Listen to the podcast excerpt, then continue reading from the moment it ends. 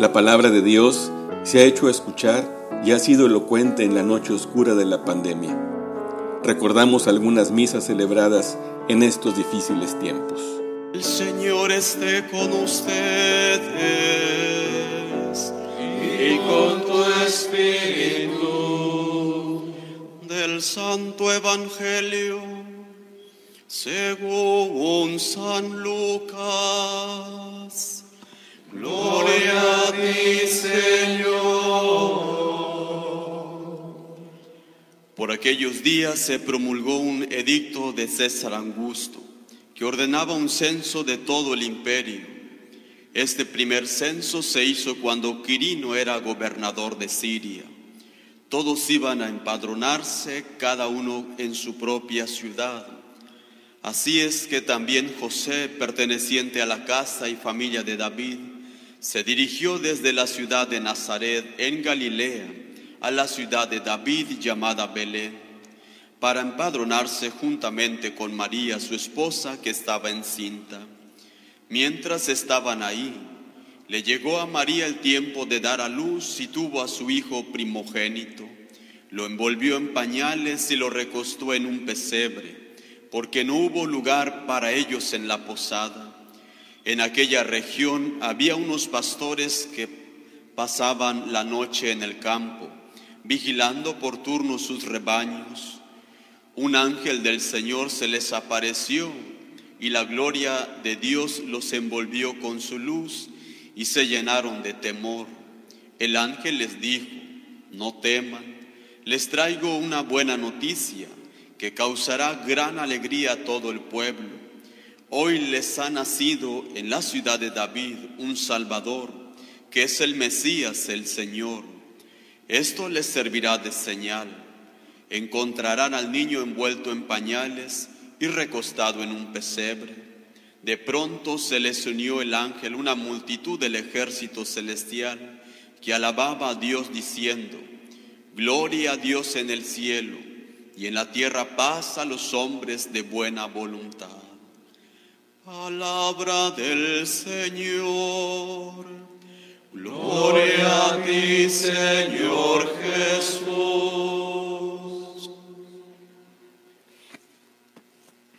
Tomen asiento.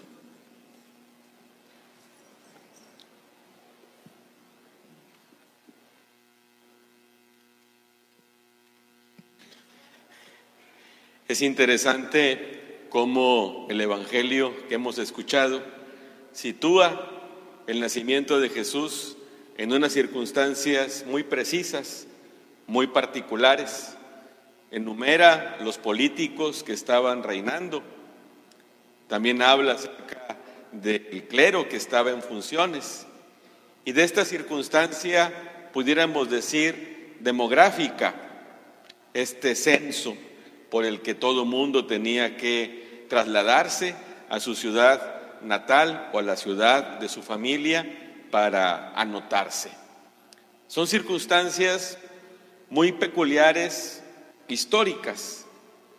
Y esto yo creo que Lucas lo pone en el Evangelio no simplemente para darnos una información, sino para resaltar que el nacimiento de Jesús, el Hijo de Dios, que arriba a la historia, llega verdaderamente a circunstancias que nosotros vivimos. No en medio de fantasías, no en medio de alegorías, no en medio de metáforas, sino de la historia. Porque llegado el momento, verdaderamente el Hijo de Dios, encarnado en el seno de la Virgen María, nace. María da a luz a su Hijo en circunstancias muy precisas. Pero no solamente pudiéramos decir, como ahora se dice, en la macro, macroeconomía o en la macropolítica, sino también en la circunstancia familiar de este muchacho, de esta muchacha que estaban esperando su bebé, José y María.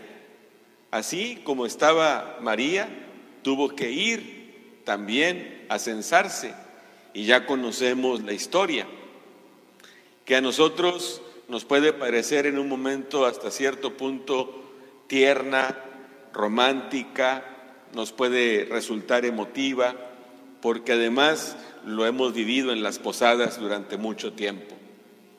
Esa, esa costumbre mexicana que tenemos de reunirnos y emular, imitar a la Virgen María, al Señor San José, que buscan posada y no se las dan, hasta que llega el momento en que en la tercera casa entren santos peregrinos.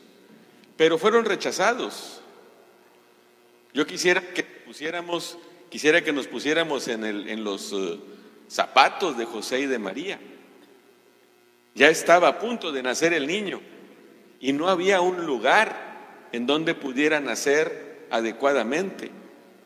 Imaginemos la angustia, imaginemos la preocupación, el dolor y luego haber tenido que nacer en esas circunstancias, en un lugar en donde se alimentan los animales.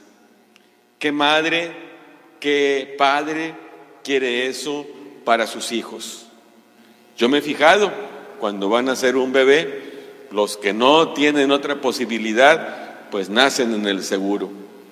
Pero si se puede no nacer en el seguro y hacer un esfuerzo, mejor que nazca en una clínica mejor. Y hay quien se va también, pues al otro lado, que nazcan sus hijos allá, porque queremos lo mejor para ellos. María y José recibieron a su hijo en las circunstancias más terribles.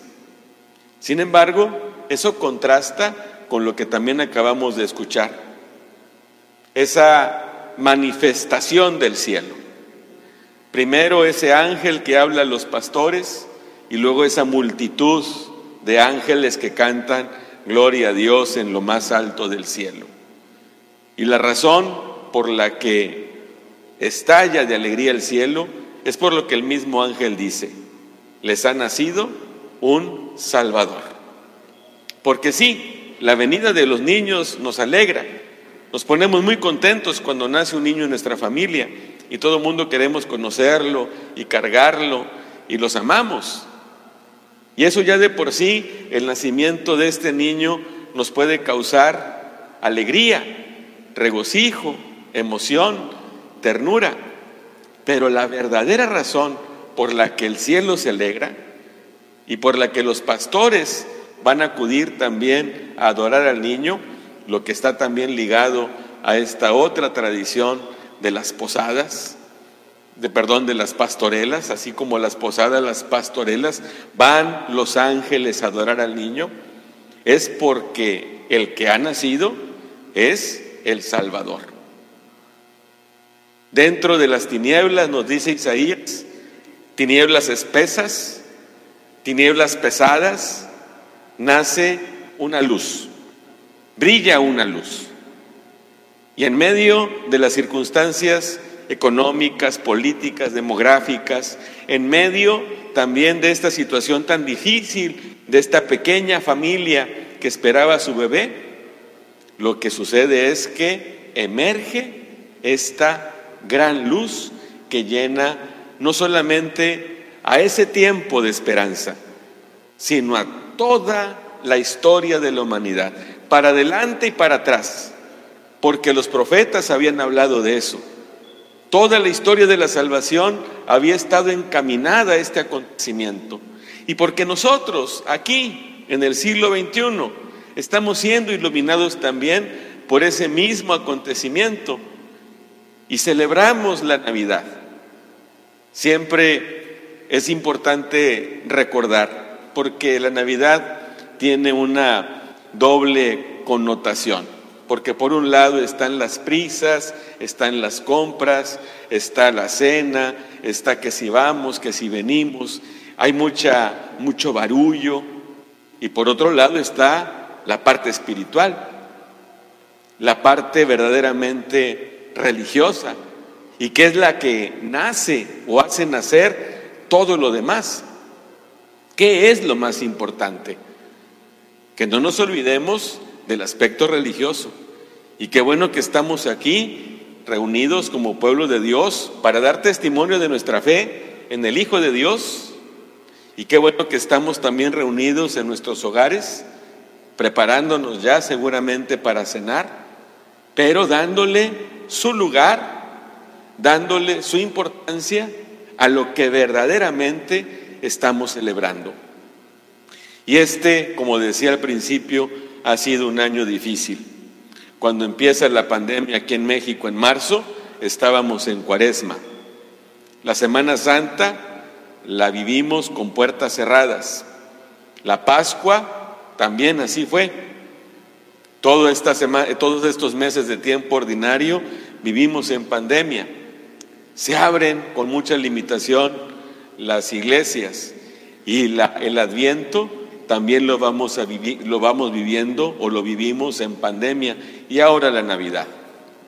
Yo les confieso que una cosa que disfruto mucho como sacerdote, como párroco, es al final de la misa ofrecer el niño Dios para la adoración, para que todo el mundo llegue y lo adore. Esta es, la, esta es la tercera parroquia en la que estoy.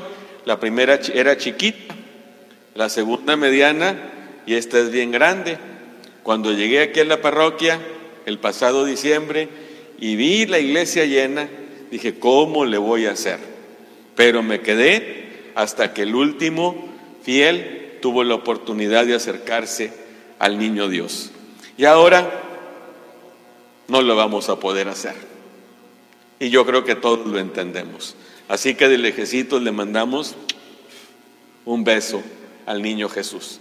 Pero lo importante es que lo tengamos en el corazón. Y en medio de esta pandemia, Jesús verdaderamente sea una luz, brilla en las tinieblas. Ha sido muy difícil. Tal vez para mí sea fácil decirlo, porque no he tenido una pérdida cercana, porque no me he enfermado. Pero he estado cerca de quien sí ha perdido familia. Me he conmovido ante quien ha estado enfermo. Y he sido también testigo y participante, como todos nosotros, de cómo nos ha cambiado la vida y cómo existe el común sentimiento, porque yo lo he dicho muchas veces y lo he escuchado también muchas veces, que ya se acabe esto, que ya se acabe.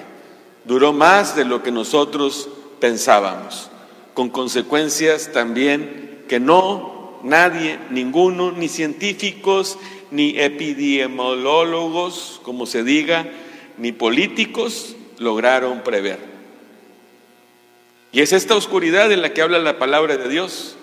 Y en medio de esta oscuridad nace Jesús, que nos tiene que iluminar, que tiene que significar algo en medio de esta situación difícil.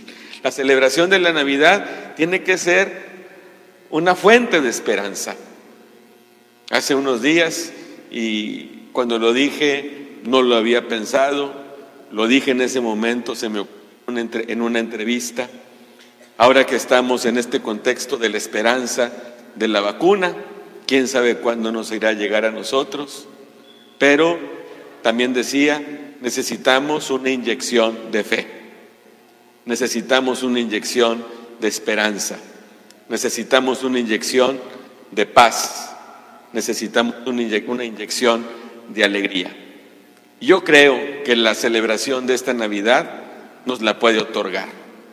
Vamos a poner pues no el brazo, sino el corazón, para que Jesús venga y para que llene de su luz esto que estamos viviendo. Él nació en circunstancias concretas y determinadas, en un contexto social, político, económico, religioso, en un contexto también familiar, en una situación, en una situación difícil para la familia de José y de María. Hoy nace también en estas circunstancias concretas que nosotros estamos viviendo también a nivel social, pero también a nivel familiar. Que esta celebración, que esta celebración verdaderamente vaya iluminando nuestras tinieblas y las vaya disipando y que demos testimonio de fe, de esperanza y de amor.